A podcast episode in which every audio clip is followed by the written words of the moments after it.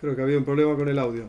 Ahora espero que se escuche bien. Avísenme por favor si no se escucha bien, así lo, corregimos. Buenas noches, bienvenidos a esta nueva clase. Hoy empezamos una nueva sija, una nueva charla del Rebe. Esta charla del Rebe está en Likuta y Sijois, en el compendio de charlas del Rebe, que es en el volumen 20, en la página 136. Esta charla que vamos a empezar a estudiar hoy nos va a llevar varias clases. Está compuesta básicamente de dos diferentes charlas que el Rebe dio, una en 1982 y otra en 1980. Es una sija, es una charla compleja, hay que agarrarse bien de la silla como quien dice, no va a ser sencillo, porque toca temas profundos.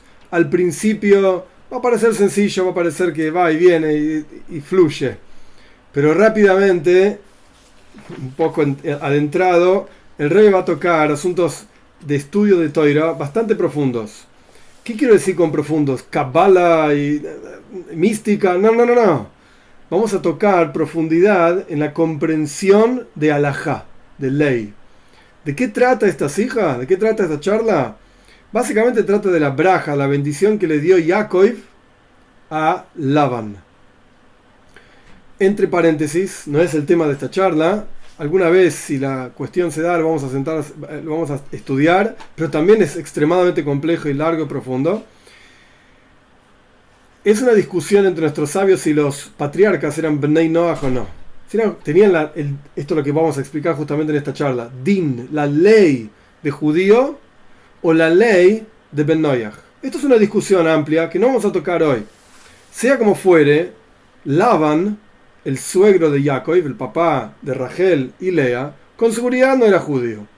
Incluso si queremos decir que Jacob era judío, ok, Jacob era judío, buenísimo. Sea cuales fueran las implicancias que eso tiene, no importa. Pero Laban con seguridad no era judío. Y encima Laban era un ramoy, era un engañoso, una mala persona. Era terrible.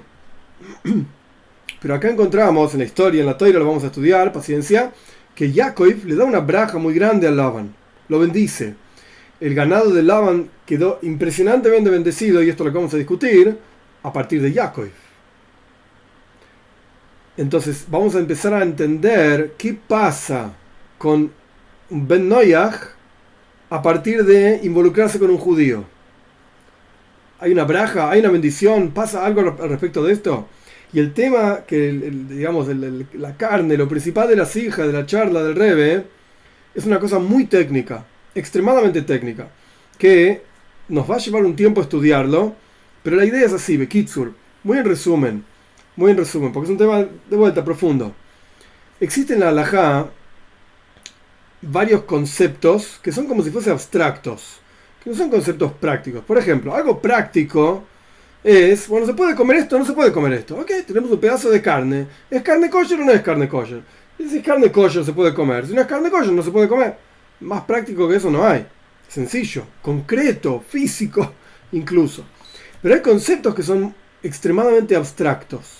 Como por ejemplo, en hebreo vamos a, vamos a encontrarlo, ahora lo traduzco, es metzius. La existencia de una cosa. una cosa determinada ¿Es un Metzius, es una existencia frente a la halajá o no existe? ¿Qué quiero decir con no existe? La halajá, y, esto es un ejemplo nada más, el Rebe no va, no, va a hablar de esto, solamente un ejemplo como introducción perdón, a la sija y nada más que esto. La halajá exige que para establecer un hecho se necesitan eidim, testigos. Si no hay testigos, no se puede establecer un hecho se puede establecer conjeturas. Incluso un Din, un juzgado, puede o podía, hoy en día no se aplica esto, cero de lo que estoy explicando se aplica, nada.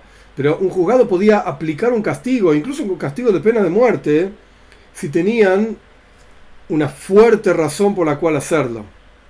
Pero alágicamente, si no hay testigos, no ocurrió un asunto. Ejemplo totalmente bizarro totalmente bizarro, pero para entender un concepto extremadamente abstracto. Dos personas entran a un cuarto. Una tiene un cuchillo así de grande. Entran las dos personas, se escuchan unos gritos, cierra la puerta, se escuchan unos gritos, ¡ah! ah, peleándose. Y viene un tercero y abre la puerta. Y encuentra a un tipo con el cuchillo en la mano, cuchillo así de grande, el cuchillo lleno de sangre, el otro tirado en el piso, el agujero, entre comillas, que tiene, es el agujero así de grande, del cuchillo así de grande, y el tipo que tiene el cuchillo dice, yo no lo maté.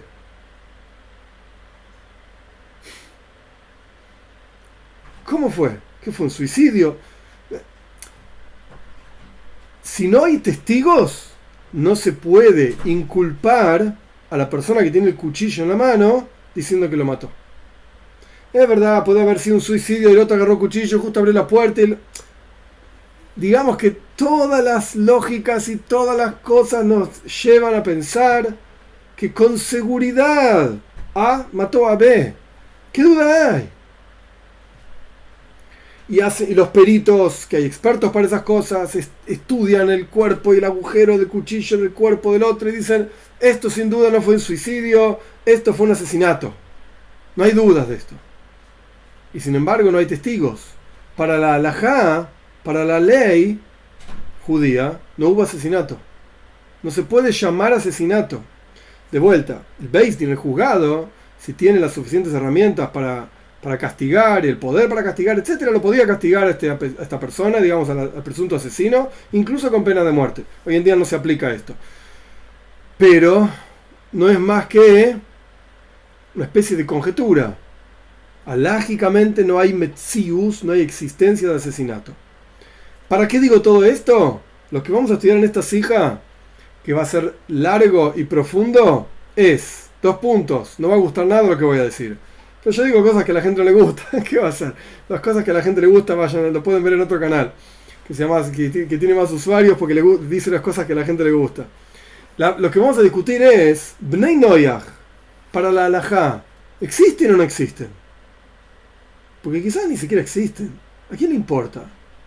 Digamos, la halajá, la ley judía, se ocupa de las cosas judías. Los judíos. Se puede comer esta carne, se puede comer esta carne, cómo se observa el Shabbat, cómo no se observa el Shabbat, etc. Pero Bnei Noyach tienen Metzius, tienen una existencia, esto, es algo extremadamente abstracto, ¿tienen una existencia frente a la halajá o no tienen una existencia?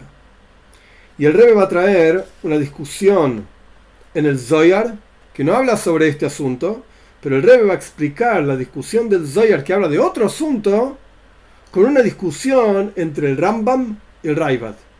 Rambam vivió en España año 1100 aproximadamente y escribió un libro Mishneh Toira, Maimónides, y el Raivad, Abraham Ben David, vivió unos años después, no mucho después, y tiene un comentario sobre el Rambam y en su comentario, yo diría el 99%, son lo que decimos en Argentina, en castellano, palos al Rambam. Le discute de todo. Y lo trata al Rambam a Maimónides con una, un desprecio impresionante. Este compilador no sabe de lo que está hablando. Este hombre es un burro, no estudió. Y estamos hablando del Rambam, pero el Raibad era un gigante también. Los dos eran gigantes de Toira. Ok. Y el Rebbe va a traer una discusión entre Rambam y Raibad. Y la explicación de esa discusión justamente va a ser esta. Bnei Noyach, para la halajá, para la ley, ¿existen o no existen? Esto no quiere decir que los no judíos no existen. Ah, oh, mirá, el rabino judío está diciendo que los no judíos no existen. ¿Qué hacemos acá mirando a este tipo? Vamos a pasear, vamos a otro lado. No, no, no, no. No estamos, no estamos discutiendo esto. Estamos discutiendo un concepto abstracto. Por eso toda esta introducción para que nadie malinterprete. Estamos estudiando algo, eh, eh, discutiendo algo abstracto. Legalmente, frente a la ley, ¿hay una existencia de un no judío o no? O decimos, por ejemplo, que esto es lo que se va a discutir más adelante, hoy no vamos a no creo que lleguemos, pero no importa. Si un no judío toma un cuchillo y degüella una vaca, ritualmente hablando, tal y cual lo haría un judío ¿Eso se llama shejita o no? ¿Se llama que degolló una vaca o no? ¿Se puede comer esa vaca o no? ¿Es kosher o no es kosher? Para el judío. Entonces, vamos a decir que el no judío no existe. No existe. El concepto abstracto del no judío no se aplica. No, hay alajá, no hay ley de no judío. Ese animal se murió, es como el que cayó un piedrazo en la cabeza y se murió. Yo qué sé. Estaba caminando por, la, por, el, por el bosque y cayó una guillotina en la cabeza y le cortó la cabeza. No fue una persona que le cortó la cabeza. No existe legalmente hablando esa persona, porque no es judío. No existe. Esto lo puede decir el Raibat. Y el Rambam dice, no, no, de ninguna manera. Hay una persona que le, degolló al animal. No se puede comer por otra razón, lo vamos a discutir. Pero no es que hay un... El no judío existe para la ley. Es, una, es un metzius, es una existencia concreta, válida. Lo que pasa es que no aceptamos que degüelle una vaca para nosotros, digamos, los judíos. Por lo que sea, después lo vemos. No lo aceptamos, entonces no es kosher. Pero hay, hay una persona que mató una vaca. Ok, vamos a empezar. Y esto, más adelante el Rebe, no lo vamos a ver hoy. El Rebe lo va a, lo va a aplicar a un concepto que aparece en el Rambam también. Gewalt, impresionante. Un Ben ¿qué es un Ben? ¿Cuál es la definición de un Ben Noyach? O Bas Noyach, Ben para varón y Bas para mujer. ¿Cuál es la definición de un Ben Noyach? Un Ben Noyach es una persona no judía que acepta las leyes de la Torá que la Torá tiene para no judíos, no las leyes de los judíos, es otra historia. Las leyes que la Torá tiene para los no judíos, los siete preceptos famosos que más adelante los podemos discutir, ahora no, y lo hace porque Dios entregó la Torá en el monte Sinai a Moisés Rabbeinu. Pero si el Ben Noyach lo hace porque le parece bien, por ejemplo, no roba, no mata porque es una persona sana, normal, mentalmente hablando, y por lo tanto no roba y no mata, eso no sirve para nada. Esto es lo que escribe Rambam. Y hay una discusión, no es que hay una discusión, hay una, duda en cuál es el texto verdadero, real del Rambam. Y esto el Rebbe lo va a tocar de acuerdo a la discusión que mencionamos anteriormente, si los Neinayach tienen Metzius, no tienen Metzius, existen o no existen según la Alajá, para la Alajá, legalmente hablando, no como personas, obvio que existen como personas, el Rebbe va a explicar esa, diferencia entre las palabras del Rambam, que lo vamos a ver mucho más adelante. Vamos a ver. Todo el comienzo de la charla no va a decir básicamente nada sobre Bnei Noyach. Así que no se asusten. Ya vamos a llegar. Paciencia. Es muy linda, muy interesante la charla del Rebbe. Esta charla de vuelta está en Licuta y Hijas, en el compendio de Sijot de charlas del Rebbe, el, el volumen 20, Parshas Vayeitze, página 136, Parshas Vayeitze. En esta parsha, Parshas Vayetze, Jacob se escapa, se va de Beersheba, en donde vivía con su padre Yitzhak, se va a la casa de Labán, que era su tío, el hermano de su mamá, Rivka, se va a la casa de su tío Labán y básicamente termina casándose con dos hijas de Labán, en la práctica con cuatro hijas de Labán, y tiene once hijos con estas mujeres. Eh, y después se va, se escapa de la casa de Labán, porque Labán lo volvía loco en todos los años que trabajó con la band, no ganó un peso, nada. Y tenía que mantener una familia de 11 hijos y cuatro esposas y no era sencillo. Entonces termina siendo todo un proceso, que no importa el detalle, pero termina siendo todo un proceso para multiplicar ganado para él a partir del ganado de la van. Y la van se enoja mucho porque al final Jacob se hace muy rico, muy, muy rico, más rico que la van todavía. Entonces se enoja mucho y Jacob termina escapándose, le consulta con sus esposas, se escapa, se va. Un poco de contexto de lo que vamos a estudiar. Y Labán lo persigue. Lo persigue a Jacob. ¿Cómo te vas? y le llega a decir, fíjense qué clase de, de de abuelo era Labán, de sus nietos. Mirá que yo te puedo matar a vos y puedo matar a todos tus hijos. No te hagas el piola conmigo, ¿eh? No te hagas el... Yo te puedo matar a vos y a tus hijos también. Qué abuelo sano y normal, diría. Te voy a matar a vos, mi hijo, y a tu, bueno, o mi yerno, lo que sea, y a, y a mis nietos una locura, pero Labán estaba muy molesto que Jacob se escapó. ¿Por qué, ¿Por qué estaba tan molesto? ¿Porque se llevó a los nietos y no los podía ver más? Porque Labán se hizo rico a partir de que Jacob llegó a su casa. Entonces había una braja, una bendición muy grande que Laban obtuvo por ser el suegro de Jacob. Y esto Laban no lo quería soltar. No lo quería soltar. Vamos a ver. Vamos ahora sí al texto de las hijas del rey, basta de introducción, ya va como 20 minutos de introducción. Al respecto de la braja de la bendición que ocurrió en el ganado de Laban en mérito de Jacob, que Jacob fue el pastor de las ovejas de Laban, en el Zohar hay una discusión y hay dos opiniones. ¿Cuánto realmente fue, cuánta fue esta multiplicación, este, esta bendición que tuvo el ganado de Laban a partir de Jacob. Hay una discusión. ¿Cuál es la discusión? La primera opinión dice que Laban, y el rey acá lo cita directamente en arameo del Zoyar. Yo no voy a leer el arameo porque me parece que no tiene ninguna ganancia, pero hay que ser muy cuidadoso con las palabras. Voy a traducir palabra por palabra, quizás no suena tan bien, pero palabra por palabra, porque el rey va a discutir justamente cada, cada expresión.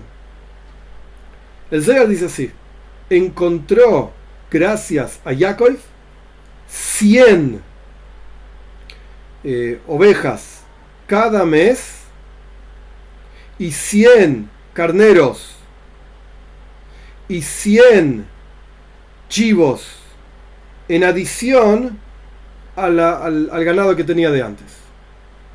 ¿Ok? Tres veces 100 dice. De diferentes animales, ovejas, carneros y chivos. Esto es una opinión. Así se multiplicó cada mes 100 ovejas, un montón. 100 ovejas, 100 carneros, 100, chivos, 100 chivos, perdón. 300 animales nuevos cada mes tenía Laban en mérito de Jacob. Esto es una opinión. La segunda opinión, Rabbi Abo. Rabbi Abo dice, no, no, no, no. Mil ovejas, mil carneros, mil chivos le traía Jacob en adición a lo que ya tenía, lavan cada mes. Ok. Y trae una prueba. Rabbi Abba trae una prueba de un versículo para probar sus palabras. Porque el versículo dice: Dijo, decía Laban, te me bendijo Dios. Perdón, perdón. Jacob le dijo a Laban, perdón. Jacob le dijo a Labán, bendijo Dios a ti gracias a mí. Así le dijo Jacob a Labán. Te bendijo Dios. Dios es el eterno, el nombre de cuatro letras, tetragramaton, yud, etc. Dios te bendijo a mí. Te bendijo a vos, perdón. Te bendijo a ti gracias a mí. Y el Zayar explica la opinión de Rabbi Abba. Una bendición de arriba, leeilo, muy arriba y las bendiciones que vienen de arriba no son menos de mil. Punto. Esto es lo que dice Rabbi Entonces tenemos dos opiniones en el Zohar. Opinión número uno, 100. Esta es la bendición, esta es la braja. Opinión número dos, mil. ¿Por qué mil? ¿De dónde sacaste este número? Obvio, dice Rabbi ¿No sabes leer los versículos? Y dijo Jacob alaban. Dios, el Eterno, te bendijo a vos gracias a mí. Y es una bendición que viene de arriba, mil. Ok. Esto es lo que dice el Zohar. Si lo entendiste bien, y si no lo entendiste, ¿qué haces leyendo el Zohar? si no lo entendiste. Muy bien. Continúa al revés. Se entiende que también, de acuerdo a la primera opinión, la bendición de Laban también era una bendición de Dios. Vamos a discutir qué es una braja, qué es una bendición. Como está escrito claramente en el versículo al respecto del cual Laban mismo dice, y Laban mismo está de acuerdo y reconoce, me bendijo, dice Laban, Dios, a mí, gracias a vos. Laban en este sentido, en este punto por lo menos, no era un mal agradecido. Él reconocía, mira, toda la braja, toda la bendición que tengo, me vino de arriba, me vino de Dios. Entonces, la segunda opinión dice, ah, las brojes, las bendiciones de arriba son mil. ¿Y qué quiere decir? ¿Que la primera opinión no está de acuerdo que la bendición viene de arriba? Obvio que viene de arriba. Incluso Laban reconoce que viene de arriba esa braja, esa bendición. Y para no engrandecer la discusión, dice el Rebe, ¿qué vamos a decir? ¿Que la primera opinión dice que la bendición no viene de arriba la segunda que viene de arriba? No. ¿Qué clase de discusión es esa? De ninguna manera. Para no engrandecer y meternos en esta discusión, el Rebe dice el hecho de que la primera opinión dice que la braja, la bendición que tenía Laban, gracias a Jacob, era solamente una bendición de 100 y no de mil. No es porque la primera opinión no esté de acuerdo con la regla general, sea de donde fuera que sale, ya vamos a estudiar por más adelante, no está de acuerdo con la regla general de que las bendiciones de arriba son mil, por lo que sea. No, no, no, no. La primera opinión también está de acuerdo. Que cuando se viene una braja, una bendición de arriba, ¿qué es una bendición de arriba? Como dice el Zoyar del Eilo, mil. Pero en este caso fueron 100. Esto es lo que dice la primera opinión. ¿Por qué? Por cuanto la braja, la bendición de Dios, se puede proyectar de dos maneras. Hay una forma en la cual esa bendición se proyecta en forma de 100 y una forma en que la braja, la bendición se proyecta en forma de 1000. ¿Cómo es? El Rebe explica. Hay una proyección de manera tal que cuando la braja, la bendición reside aquí abajo, la traducción literal sería baja abajo, pero es una, una obviedad, si baja porque está baja abajo, cuando esa bendición baja, se reconoce en forma clara, revelada, en esa braja, que es una braja, una bendición del Eilo, que viene de arriba, vos lo ves, te das cuenta, hey, esto solamente lo puede producir Dios. Y entonces, esa bendición es en una amplitud gigante, enorme, y entonces es mil, es el concepto de mil. Esta es una posibilidad. La segunda posibilidad es que la proyección del descenso de la braja, de la bendición de Dios aquí abajo, cambia cuando llega aquí abajo y, eh, y, por lo tanto no se reconoce tanto en forma revelada que es una bendición que viene de arriba, con toda la fuerza. Y automáticamente, en lugar de ser mil, se expresa en forma de cien. Se rebe, no terminamos el primer capítulo, pero hasta aquí lo que el rebe hizo fue hay, un, hay una regla que todavía no la entendemos, no importa, aceptémosla, más adelante el lo va a explicar al final, al final de toda la charla. Hay una regla, ¿la regla cuál es? La bendición de arriba es mil, vale mil, sea lo que fuera que es. Pero acá hay una discusión entre una opinión que no sabemos quién es y Rabiabo. La primera opinión dice, no, la braja, la bendición que Jacob le trajo a Labán fue de 100. Y la segunda opinión dice, no, la braja que Jacob le trajo a Labán fue de mil. ¿No sabías que las bendiciones de arriba vienen de mil? Entonces, una forma de entender esta discusión es, ok, están discutiendo cómo es la bendición de arriba. Si vale 100 o vale 1000. La primera opinión va a decir que vale 100, la segunda opinión va a decir que vale 1000. Listo, cerramos el, asunto. Pero el Rebe no quiere entrar en esa discusión. De ninguna manera, dice el Rebe. Todos están de acuerdo, las dos opiniones, que la bendición de arriba vale 1000. La pregunta es cómo baja. Si baja en forma tal que se expresa aquí abajo en forma de mil, o si baja expresándose aquí abajo en forma de 100. Esta es la discusión. Esta es la discusión. Vamos a ver. Paciencia. Sin embargo, dice el Rebe, no se entiende. Por cuanto, también, de acuerdo a la primera opinión, la bendición es una bendición de Dios, ¿por qué entonces la primera opinión dice que cambia esa bendición y aquí abajo se expresa solamente en forma de 100. Si la bendición de arriba es en forma de 1000, ¿por qué bajó y es 100? También tenemos que entender, el rey plantea dos preguntas más.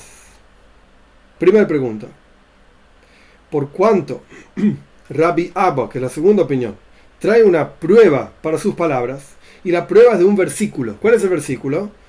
Es el versículo que dice Yaakov alaban te bendijo Dios a ti por mí, por causa mía. Y ni siquiera Rabiaba podría haber traído otro versículo que dice básicamente la misma idea. El versículo que dice Laban, no Jacob, Laban. ¿Qué dice Laban? Laban dice, ni hashti, me, me fijé en los astros y, y reconocí que Dios me bendijo a mí gracias a ti el contenido del versículo es el mismo. Es la bendición que Jacob le trajo, la bendición divina que Jacob le trajo a Laban. Solo que uno lo dice Jacob, Dios te bendijo a vos, gracias a mí, se lo dice Jacob, y el otro lo dice Laban, Dios me bendijo a mí gracias a vos. Y Rabbi Abba, cuando trae su prueba, ¿qué versículo trae? El versículo de Jacob, no el versículo de Laban. ¿No? E incluso el versículo de Laban aparece antes en la toira y es traído como prueba para la primera opinión en el Zoyar. es un momento, la primera opinión en el Zoyar trae un versículo que dijo Laban. La bendición es solamente de 100. El segundo, la segunda opinión en el Zoyar trae, trae el versículo de Yaakov y dice que la bendición es de 1000. Algo está pasando acá, dice el Rebe. ¿Por qué, no, ¿Por qué nos miramos más profundamente? No podemos leer el Zoyar y decir, ah, mira, es una discusión entre Rabiaba y otro, y qué sé yo, uno dijo 100, otro dijo 1000, dale, seguí leyendo. No, acá hay algo, hay algo muy profundo que están discutiendo. De acá suena entonces, por cuánto Rabbi Abba trajo la segunda, que es la segunda opinión, que habla de mil, la bendición es de mil, y trae un versículo que dice Yaakov, y es un versículo que aparece después en la toira, o sea, si vas, a, si vas a traer un versículo, trae el primero que puedas, donde la toira dice lo que querés expresar. Entonces, claramente, Quiere decir que de este segundo versículo que dice Yaakov, ahí podés extraer una prueba del concepto de una bendición de Dios. Del primer versículo no. Si vos querés explicarme lo que es una bendición divina, tiene que ser el segundo versículo que dice Jacob. Jacob, Jacob dice de vuelta, Dios te bendijo a vos, alaban, gracias a mí. Ah, eso es una bendición de arriba. Pero el versículo que dice Laban, no eso no te demuestra lo que es una braja, una bendición de arriba. Entonces el rey pregunta, obviamente, ¿cuál es? ¿Cómo ves que el versículo que dice Yaakov, que el contenido es exactamente igual que el versículo que dice Laban, ¿cómo ves una prueba más fuerte en este versículo que dice Yaakov, por sobre el versículo que dice Laban, de que la bendición divina es de mil? ¿Por qué? Al final dicen lo mismo los versículos. Esta es pregunta número uno. Pregunta número 2. ¿Cuál es la razón por la cual hay un cambio en el texto del Zoyar? Hay algo raro. Hay un cambio entre la, expresión de la opinión número 1 y la expresión de la opinión número 2. ¿Cuál es el cambio? En la primera opinión, ¿qué dice el Zoyar literalmente? Ahora sí vale el arameo, a pesar de que no lo entendan, no importa. Lo, dijo, lo digo y lo, traducimos. Ashkach begine de Yaakov. Laban encontraba por causa de Yaakov 100. O sea, a Laban se le subían 100 puntos el nivel de riqueza, lo que sea, no importa. Pero Laban, el, el énfasis, el enfoque de la información viene de parte de Laban. Laban tenía, encontraba, por causa de Yaakov, 100 animalitos nuevos. Después dice 100 y 100, 300, no importa. Pero el enfoque de la información viene de Laban.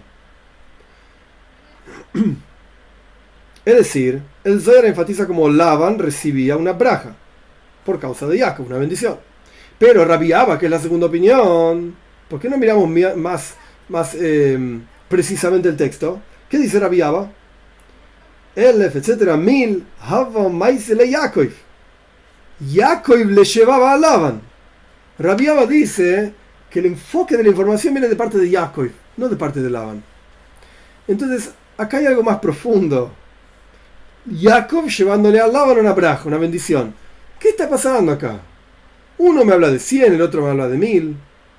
Uno me enfoca eh, la información de parte de Laban, el otro me enfoca la, información de parte de Jacob. Pero ambos están de acuerdo que la bendición viene de arriba y que cualquier bendición que viene de arriba vale 1000. O sea, lo que fuera que quiere decir. ¿Qué está pasando acá? ¿Qué está diciendo Zoyar? Más aún, dice el. Si Rabbi Yaakov quiere enfatizar, que la segunda opinión, Rabbi perdón, si Rabbi quiere enfatizar la segunda opinión, como Yaakov le llevaba braja, bendición, alaban a su suegro, entonces debería, debería haber traído otro versículo, que es el versículo que trae la primera opinión. ¿Qué dice el versículo? Lavan le dice a Yaakov claramente, me bendijo Dios por causa tuya. Es una palabra clara, biglal en hebreo, quiere decir por causa tuya. Esa es la traducción. Lavan está reconociendo, pero claramente, sin lugar a dudas, esta bendición viene por causa de Jacob. Que ese versículo enfatiza muchísimo claramente como, de vuelta, la bendición de Laban viene de parte de Jacob. Pero el versículo que Jacob le dice a Laban, que es el versículo que trae Rabbi como prueba, es un versículo raro. Traducción literal suena rarísimo, ya lo sé, pero esta traducción literal, te bendijo Dios a ti por mi pierna. Regel, en hebreo quiere decir pierna. Le ragli es por mi pierna. ¿Qué está diciendo Jacob? Ok, la traducción correcta, y van a encontrar en cualquier libro, y está bien, es por causa mía. Le ragli es por causa mía. Pero suena raro. Es un versículo extraño. Entonces, ¿por qué si Rabbi quería enfatizar que la braja, la bendición viene de Jacob? Y por eso él, enfoca la información de parte de Jacob. ¿Por qué trae un versículo extraño?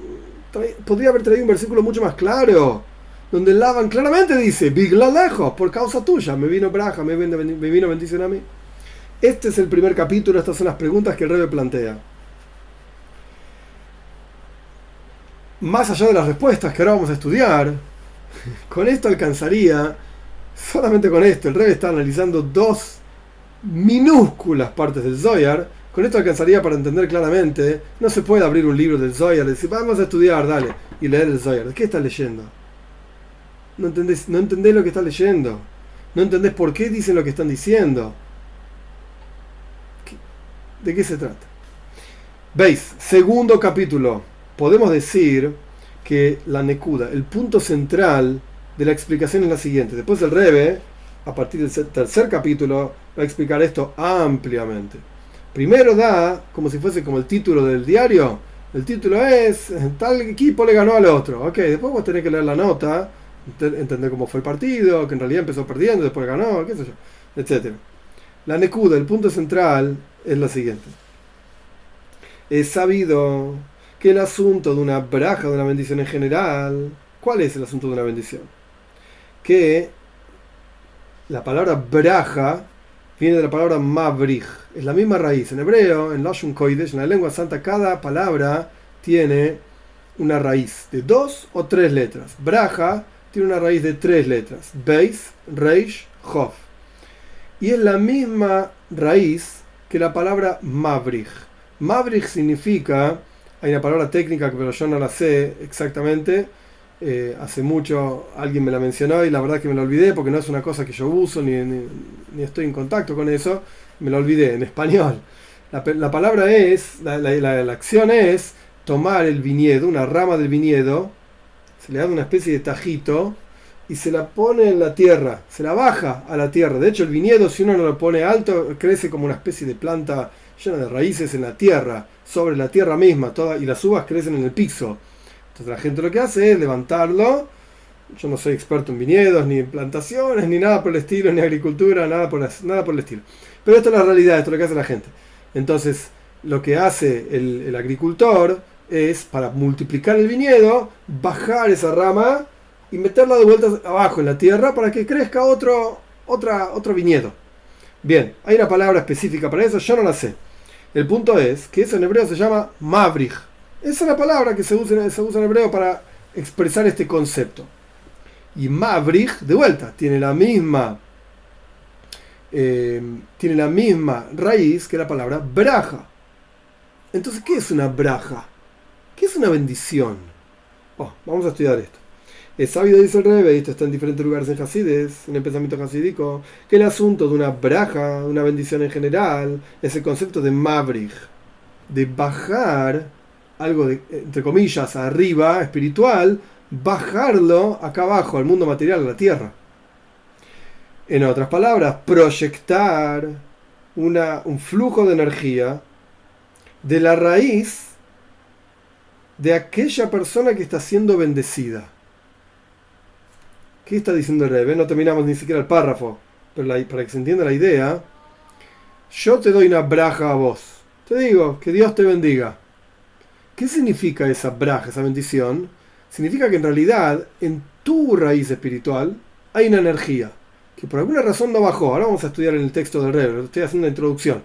Por alguna, por alguna razón no bajó esa información, esa, esa energía, lo que sea. Mi braja, mi mi input, no sé cómo decirlo, mi asunto en el sistema este es permitir de alguna manera que lo que vos ya tenés baje. Que no quede circunscrito a un mundo espiritual. Eso es una braja. En las palabras del Rebe. He sabido, vuelvo para atrás, porque es importante entender estos párrafos para entender después todo el desarrollo, que va a ser muy profundo. He sabido que el asunto de una braja, de una bendición en general, es el concepto de mabrich, bajar, mamshich, proyectar un flujo de energía, que ese flujo de energía en realidad está vigente, existe, preexistente en la raíz y fuente de aquel que está recibiendo esa braja.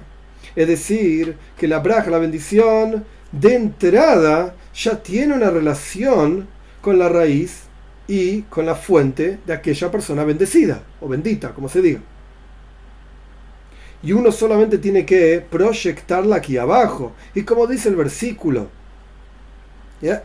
Parshas Valleji, cuando Jacob bendice a sus hijos, y Yasher Kebir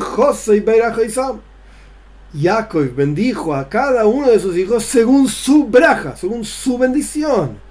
Jacob no agregó nada a sus hijos. Lo que hizo Jacob fue darle a cada uno de sus hijos lo que estaba en la fuente de sus hijos. Reveló aquello que ya estaba vigente en la raíz espiritual de cada uno de sus hijos.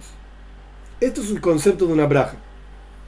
Y esto es el contenido el contenido conceptual de la diferencia entre estas dos explicaciones que trae el Zoyar. Depende justamente de dónde viene la braja, la bendición, cuál es la raíz a partir de la cual surge la bendición, en este caso de Laban. ¿Cuál es la fuente? De acuerdo a la primera opinión, la braja, la bendición de Laban, ¿de quién era? Era de Laban. Provenía de la raíz y la fuente espiritual de Laban. Entonces, para la primera opinión, la información viene de parte de Laban. Laban recibía animales. El versículo que trae la, primera opinión, ¿cuál es? Un versículo que dijo Laban. Porque la braja que Laban estaba recibiendo venía de la fuente espiritual de Laban. ¿Ok? Solo que se proyectó aquí abajo a través de una causa secundaria, dice Rebe, por causa del mérito de Jacob y por lo tanto la braja de Laban era número 100. Porque la plenitud de Laban, y entre paréntesis, ah, esto va a ser Gewalt, impresionante más adelante, para entender la plenitud de un Ben Noyach y una Bas Noyach. ¿Cuál es la plenitud de un no judío? ¿Cómo puede llegar a esa plenitud? ¿Y cómo puede trascender esa plenitud propia? Gewalt. Vamos a ver. La plenitud de Laban es el número 100, porque la plenitud del está, está eh, conectada solamente con el número 100, como vamos a explicar más adelante en el capítulo 10. Estamos en el capítulo 2. La plenitud del Laban es el número 100. ¿Laban puede llegar a su plenitud? Claro que sí, pero es hasta ahí, digamos. Como se dice en castellano en Argentina, hasta ahí. Hasta acá llegaste, y más no. Lo que no es el caso, la segunda opinión del Zoya, Rabbi él opina que la braja, la bendición en toda esta historia y este intercambio entre Laban y Yaakov, ¿de dónde venía la braja? De Yaakov. Entonces toda la información que da Rabbi Abba es de la perspectiva y el enfoque de Yaakov. El versículo que trae Rabbi Abba para probar su, su, idea, ¿cuál es? Un versículo que dijo Yaakov, no que dijo Laban. Jacob traía la braja a Laban. Le raglí por mis piernas, entre comillas, por cuanto yo llegué acá. Esto viene de mí, de mi, de mi ser, dice Jacob. Esto viene mío, es mío. Esta braja es mía. Te la estoy dando a vos, es verdad. Pero esta braja es mía. Esta bendición es mía. Él se la trajo a Laban. Pero es la bendición de acuerdo al nivel de Jacob y se proyectó a Yaakov desde la raíz de Yaakov y desde la fuente espiritual de Yaakov mismo. Y esta braja, esta bendición, Jacob se la trajo a Laban. Y por lo tanto, la bendición es el número mil, porque la plenitud de Jacob está relacionado con el número mil, como vamos a estudiar en el capítulo 10. De acuerdo a esto, también vamos a entender el cambio en el lenguaje en el Zohar entre la primera opinión y la segunda opinión. La primera opinión dice y enfatiza que Laban encontró Braja. Laban encontró su propia bendición. Solo que la, encontró por causa de Jacob. Ok, él mismo lo reconoció, no hay ningún problema con esto. Y por lo tanto trae la primera opinión un versículo que habla de Laban. Y Laban está diciendo, ni hashti, yo me fijé en las estrellas, lo que sea. Él reveló por sí mismo, él se dio cuenta, Laban mismo, que me bendijo Dios solamente que esta, esta bendición viene por causa de ti, por causa de Jacob, Big Laleja, por causa tuya. Pero Rabiaba, por el otro lado, enfatiza que Jacob es el que le llevaba la bendición, los animalitos, digamos, a Laban.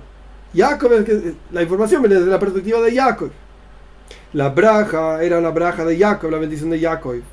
Y él le llevaba esta bendición a Laban. Y por eso el versículo que trae Rabiaba para probar su idea su, asunto es un, versículo que dijo Jacob y de vuelta te bendijo, le dijo Jacob alaban, te bendijo Dios a ti por mí, por mi pierna, porque yo llegué acá, entonces vos tenés braja. Y si yo no llegaba acá, vos no tenés braja. O por lo menos la braja que tenés, la bendición que tenés es de 100. Llegué yo acá, 1000. Punto. Este fue el capítulo 2 y con esto básicamente el Rebe explicó el Zoyar.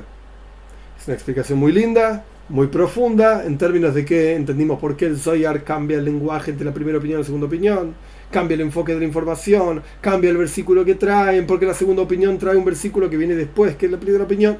Explicamos todo el Zoyar, buenísimo. El resto de la hija, el resto de la charla, es explicar toda esta explicación con una amplitud y una profundidad mucho mayor que lo que estudiamos hasta acá. Vamos. 3. Para explicar este asunto más claro, dice el Rebe, tenemos que primero hablar de otra cosa. La explicación en el hecho de que la riqueza de Laban fue bendecida por la braja de Jacob. Laban se benefició, en el buen sentido lo digo, Laban se benefició de Jacob. Después Laban era un engañoso, como dijimos en la introducción, le quiso hacer daño a Jacob. Eh, pero esa es otra historia, digamos. En la, práctica, uno lee la historia en Parshas Vayetze y, y, y, Laban se benefició por Jacob, por causa de Jacob. Y así es en general con los tzadikim, dice el Rebe, con los justos. Todo lugar, el Rebe trae un midrash, todo lugar donde los tzadikim van, donde los justos van, ahí Dios envía braja, envía bendición. ¿Ok? El mundo y esto es algo clásico que el Rebbe menciona y repite en montones de charlas, esto está en el Midrash, esto lo trae Rashi en el primer comentario de la Toira, el mundo fue creado por la Toira y por el pueblo de Israel, es decir, para que el pueblo de Israel estudie Toira aquí abajo en este mundo. Y por lo tanto, por cuanto, perdón, por cuanto este es el objetivo de la creación se entiende que en el momento en que los asuntos del mundo ayudan, sirven en el buen sentido y ayudan a los judíos, de manera tal que el judío pueda hacer lo que él tiene que hacer, como dice la Mishnah, yo fui creado para servir a mi creador, entonces todos los asuntos del mundo que ayudan a que el judío cumpla con su misión, llegan a su plenitud. Cumplen su objetivo y la idea de, cumplir el objetivo es que llegan a su plenitud. Y esta es la razón por la cual, como dice el Midrash, todo lugar donde los tzadikim van, donde los justos van, hay braja, hay bendición. Dios envía bendición ahí. ¿Por qué? Porque en el momento en que el lugar, el rey lo pone entre comillas, estamos hablando de un espacio físico, lugar, la ciudad de La Plata, la ciudad de esto lo otro, donde sea que va un tzadik, yo no soy un tzadik, dije La Plata por decir La Plata, pero donde va un tzadik, vemes, en serio un tzadik, ese lugar donde los tzadikim, los justos, vienen y ahí sirven a Dios, trabajan el servicio a Dios, sirven a Dios en ese lugar, ese lugar y los asuntos de ese lugar, entonces, ayudan al estudio de Toira, a la observancia de mitzvahs, al pueblo de Israel en general. Por lo tanto, ese lugar físico alcanza su objetivo y la razón por la cual fue creado.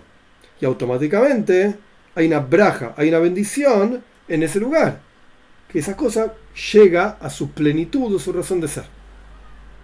De acuerdo a esto podemos decir que las dos opiniones en el Zoyar mencionado al respecto de la braja del Laban, de la bendición de Laban en mérito de Yaakov, dependen justamente en dos formas de cómo interpretas esta frase que trae el Midrash y que lo trae Rashi en su primer comentario de la Toira, que el mundo fue creado Bishvil Israel, Israel, para la Toira y para el pueblo de Israel.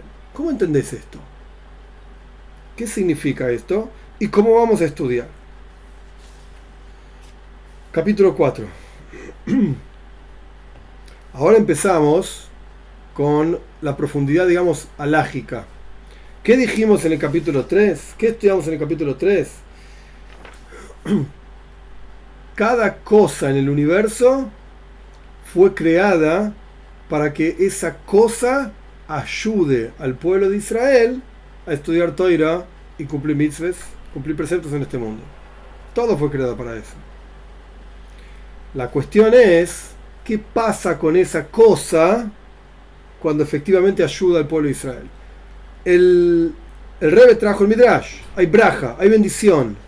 Ok, pero ¿cómo es esa bendición? ¿Es la bendición de Laban, que vale 100 entre comillas? ¿O es la bendición de Yaakov, que vale mil, entre comillas, sea lo que fuera que es? ¿Cómo funciona esa braja? En otras palabras, y esto es que vamos a empezar a discutir, ¿cuál es el Metzius? ¿Cuál es la existencia de esa cosa que ayudó al pueblo de Israel a cumplir mitzvahs? ¿Es importante o no es importante? Y esto nos va a llevar, pero no hoy, más adelante, a esta discusión entre Rambam y el Raibat, que yo mencioné anteriormente, entre Maimonides y Abraham Ben David, sobre la existencia de Bnei ¿Existen para la halajá o no existen para la halajá? ¿Para la ley judía o no existen para la ley judía? Vamos a ver. Pero primero el rey va a traer otra discusión. Lo que pasa es que esta discusión va a ser larga. No nos va a dar el tiempo para todo, para terminar toda la discusión pero vamos a hacer por lo menos una parte. Lo peor que puede pasar es que la clase que viene repetimos este último capítulo que vamos a estudiar ahora. Hay una discusión entre nuestros sabios. Los sabios que participan, digamos, de las discusiones en la Mishnah, no importa ahora todo el detalle de lo que es Mishnah, es un libro, el que lo conoce bien, el que no lo conoce, no es grave. Los personajes que discuten en la Mishnah se llamaban Tanoim, maestros, pero Tanoim los personajes que discuten en la Gemara, el que lo conoce bien, el que no conoce no pasa nada, se llaman Amoiroim. Diferentes categorías de sabios. Acá estamos hablando de una discusión entre Tanoim, entre sabios de la más alta categoría, personajes que discutían en la época de la Mishnah, año 100, 200 de la era común, incluso antes también. Hay una discusión entre los Tanoim. ¿Cuál es la discusión entre los Tanoim? Si algo que prepara y precede a una mitzvah, pero no es la mitzvah, simplemente es una preparación. En hebreo se dice machshir, de la palabra kosher. Kosher significa apropiado. Machshir es aquello que permite que otra cosa ocurra. Hace que otra cosa sea apropiada. Por ejemplo, antes de seguir con el texto, para hacer un bris, una circuncisión, necesitas un cuchillo. con los dedos, con las uñas, no vas a poder hacer una circuncisión. Ahora bien, en Shabbat, en el día de Shabbat, no se puede cortar piel para, para que salga sangre, etc. Pero sí, efectivamente, se puede hacer un bris.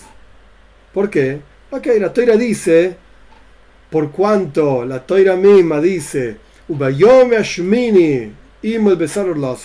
en el octavo día hay que cortar el prepucio, cuando uno tiene un varón, judío, etc. Esto se aplica a judíos, no se aplica a Bleinoyach. Bleinoyach pueden hacer la circuncisión si tienen ganas, si lo quieren hacer, si lo quieren donar a Dios, etc. No está prohibido, no está prohibido, pero no necesariamente lo tienen que hacer. Ahora bien, estamos hablando acá de ley judía, alajá, para judíos. Pero lo estamos estudiando porque esto va a ser importante para entender lo que viene después. Para hacer una circuncisión necesitas un cuchillo. Perfecto. En Chávez, si un niño nació en Shabbat, en Chávez, el octavo día es Chávez, podés hacer la circuncisión en Chávez. Perfecto. Pero no se puede cargar en la calle en Chávez. ¿Qué pasa si se olvidaron de llevar el cuchillo con el cual iban a cortar el prepucio de este varón, de este niño, a la casa donde está el niño? ¿El cuchillo es la mitzvah? No, la mitzvah es cortarle el prepucio al niño. En teoría, podrías cortarlo con las uñas, con los dientes, qué sé yo. ¿El cuchillo es la mitzvah? No. Pero se hace con, se hace con un cuchillo. Y pero el cuchillo lo olvidamos en la ¿Podemos cargar el cuchillo en llaves? Cuando en realidad está prohibido cargar en, el dominio público. ¿Podemos cargar el cuchillo en llaves para hacer el bris, la circuncisión de este niño? ¿Ok? Es una discusión. Magshira y mitzvah. Aquello que prepara para una mitzvah. El cuchillo. Aquello que prepara para una mitzvah.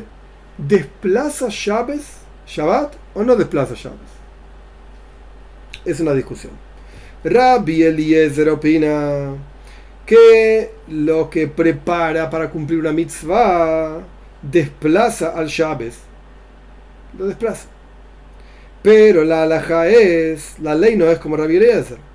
La ley es como la opinión que dice que no desplaza llaves.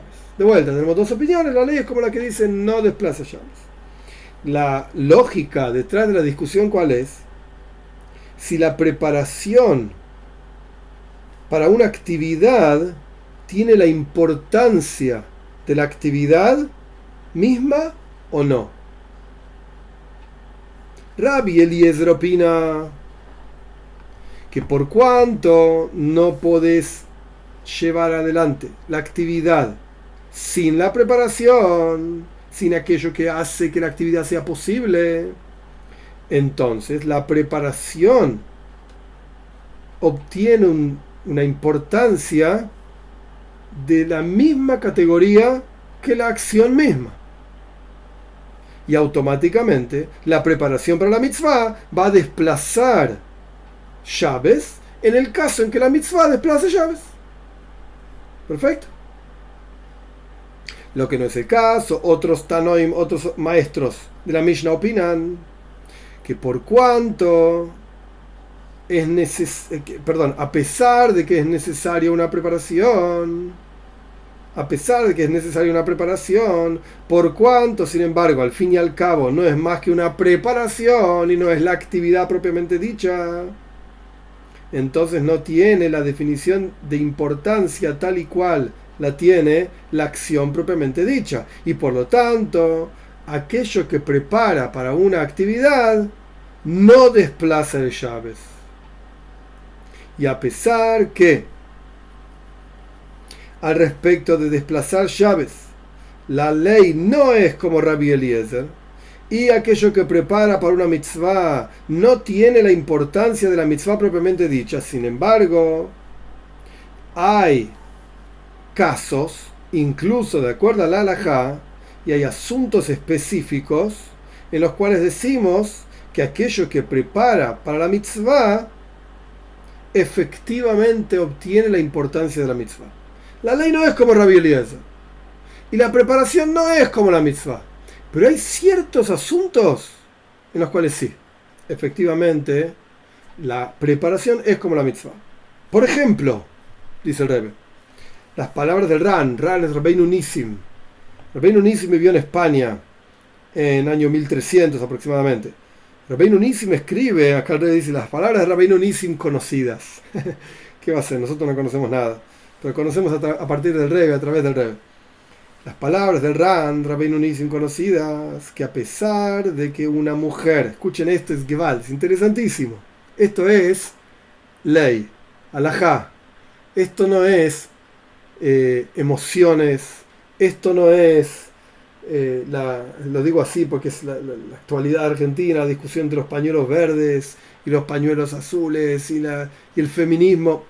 Dejemos todo eso de lado. Estamos discutiendo algo abstracto, ley. Nada más. Así que nadie malinterprete. No viene con inclinaciones políticas de ningún tipo. No me interesa la política. Nada. Cero. Esto aclarado. Vamos a las palabras del RAN, que son muy conocidas. a pesar de que una mujer no está obligada en la mitzvah de pru urebu, de tener hijos, Dios le dice al primer hombre, pru urebu al comienzo en el relato de la creación, pru hagan peirim, pru, pri, hagan frutos y multiplíquense y llenen la tierra y conquístenla. Nuestros sabios explican, ajá, hay que multiplicarse, y en el mismo versículo donde dice que hay que multiplicarse, dice que hay que conquistar la tierra. ¿Quién es el que sale a conquistar? Los hombres en general, las mujeres no salen a conquistar. Entonces la obligación de multiplicarse y tener hijos es del hombre, no de la mujer. Obvio que el hombre sin la mujer, ¿qué hijo va a tener? Pobre tipo. El Talmud dice, un hombre no es hombre hasta que está casado, hasta que tiene una mujer. Pero la cuestión es en quién reside la obligación. En el hombre, no en la mujer. ¿Y qué me importa? ¿Qué, estás diciendo? Vamos a ver. El RAN escribe, a pesar de que la mujer no está obligada a tener hijos, sin embargo, ella tiene una mitzvah. ¿Cuál es la mitzvah de la mujer de tener hijos? Que ella ayuda a su marido a cumplir su mitzvah. Entonces, en este mismo asunto, podemos decir y lo podemos estudiar de dos maneras, dos puntos. Como ya hablamos en otra SIG, en otra charla ampliamente. Manera número uno. Hay que abrir un poco la cabeza, esta charla es profunda, yo lo mencioné, yo lo, lo advertí. A. Aleph la mujer tiene una mitzvah, las palabras del Ram, estamos estudiando la profundidad de las palabras del Rabbi Nunism. La mujer tiene una mitzvah, así nomás, una mitzvah, por cuanto ella ayuda a cumplir a otro yudí, a su marido, a otro judío, a cumplir una mitzvah, entonces ella tiene una mitzvah así nomás. Es decir, pero no es la mitzvah de tener hijos, es mitzvah de la palabra algo bueno, una buena actividad, una buena acción, che, gracias, me ayudaste. Pero no es más que esto. Y como quien dice, esto era mitzvah, qué bueno. Pero no es el precepto bíblico de multiplicarse y tener hijos. No. Esta es una forma de entender las palabras del Ran. Ahora bien, la otra forma de entender las palabras del Ran, de Rabbi Nunisim, por cuanto ella ayuda a su marido a cumplir la mitzvah de su mitzvah, del marido, de tener hijos, ella también recibe, digamos, la mitzvah impresionante, así dice el Talmud, de tener hijos. Concretamente, la mitzvah bíblica de tener hijos, ella también la está cumpliendo. Son dos formas de entender las cosas. Hoy vamos a parar acá. La clase que viene yo voy a repetir parte de esto. y, la clase que viene van a, van a, entender mejor por qué el rey se metió en esta discusión. Ya lo vamos a ver. Paciencia. Paciencia. Vamos a ir a las preguntas.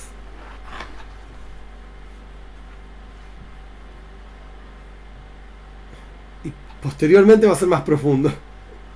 Pero bueno, no, me, no quiero complicarme la vida ni complicar la vida a ustedes. Ernest Baldrich desde zona norte. Uy, mira qué lindo lugar. Eh, yo estoy en la zona sur. ¿Dónde se puede conseguir los videos del Rebe de Lubavitch subtitulados en español? En YouTube. Hay. No mucho. Hay un canal de GEM. J-E-M. M de mamá. Ahí hay, ahí hay muchos videos del Rebe algunos subtitulados en español otros no. Pero no está todo subtitulado. David Ruiz pregunta, ¿podemos nosotros que seguimos las enseñanzas del rey de Lubavitch identificarnos como navágidas de Lubavitch? Es excelente la pregunta y yo diría, lo diría de otra manera.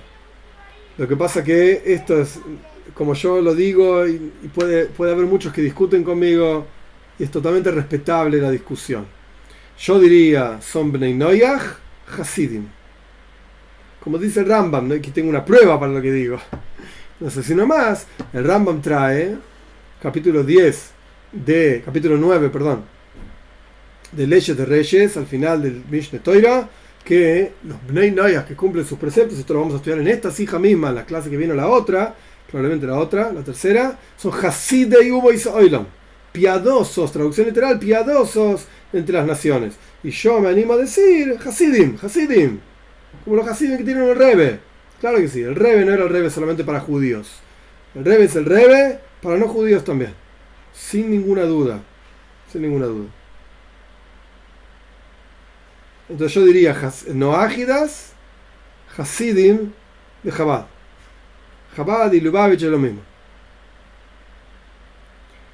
Eh, acá RA pregunta sobre el tema de la pierna. En el, en el lenguaje de la Toira, Moishe Rabbeinu también dice esto. Parshas Si no me equivoco. Moishe Rabbeinu también dice esto, de la pierna. Elef el Sheshmeis Elef Raglia Ama Kirboy hay 600.000 tipos acá, dice Moishe Rabbeinu. Y yo estoy acá en el medio, pero ¿cómo lo dice Ragli? Hay 60.000 piernas que están acá conmigo. Obviamente no eran piernas que andaban con Moishe Rabbeinu, eran personas. Pero así es el lenguaje clásico de la toira. Pero no se dice así en hebreo moderno en Israel de ninguna manera. El hebreo moderno es un lenguaje que no tiene nada que ver con, con Loshen Kodesh. Es parecido. Se usan las mismas letras, los mismos verbos. Esteban Neri Flores pregunta, ¿el alfabeto de Rabia Akiva es apto de estudio de Bnei No, de ninguna manera. Blanca Estela Dame Tirado pregunta si yo le puedo dar una braja a los alumnos. Que todos tengan braja, que todos los seres humanos tengamos braja, tengamos bendición, que podamos realizar nuestro potencial. Eso es el concepto de una braja. El potencial está ahí.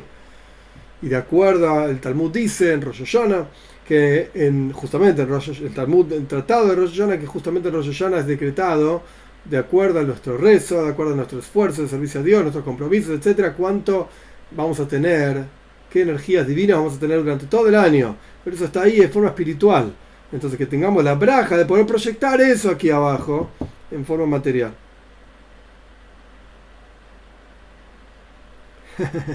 Sabrina dice que estudiar conmigo es una braja. Ok.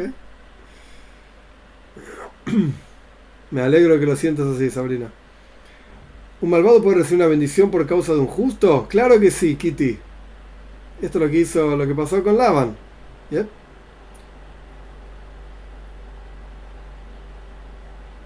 Esteban, gracias. Las enseñanzas mismas, interpretaciones son de mis, interpretaciones son una braja. Baruch gracias.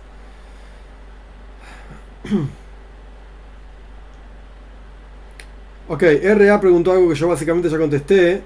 El que tiene una bendición y puede bajarla para compartirla. ¿Cómo obtuvo esa bendición? Rezando y conectándose con Dios en Rosh Hashanah a lo largo de todo el año.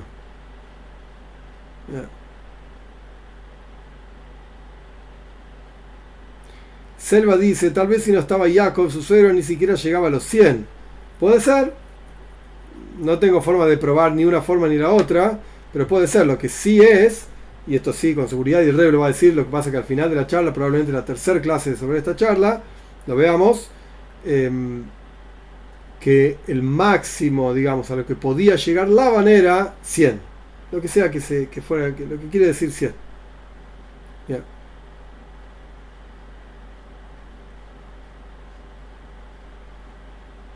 César pregunta algo que vamos a charlar después.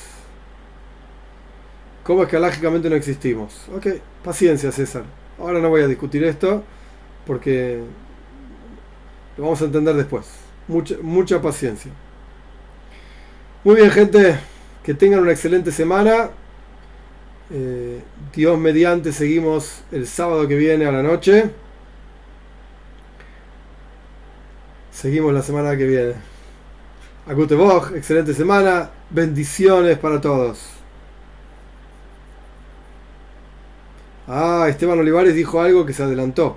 Los noágidas que ayuden a un judío a cumplir una, mitzvah, sus 613, entonces también forman parte de su cumplimiento. Esteban está pensando lo que el rey está diciendo, que el rey va a decir más adelante. ¿Ya? Gewalt, Gewalt, impresionante, Esteban. Eh, esto es lo que el rey dice más adelante, sin ninguna duda. Pero vamos a verlo paso a paso. Es muy interesante como el rey lo expresa. Buenas noches, gente. Braja Batzlaja.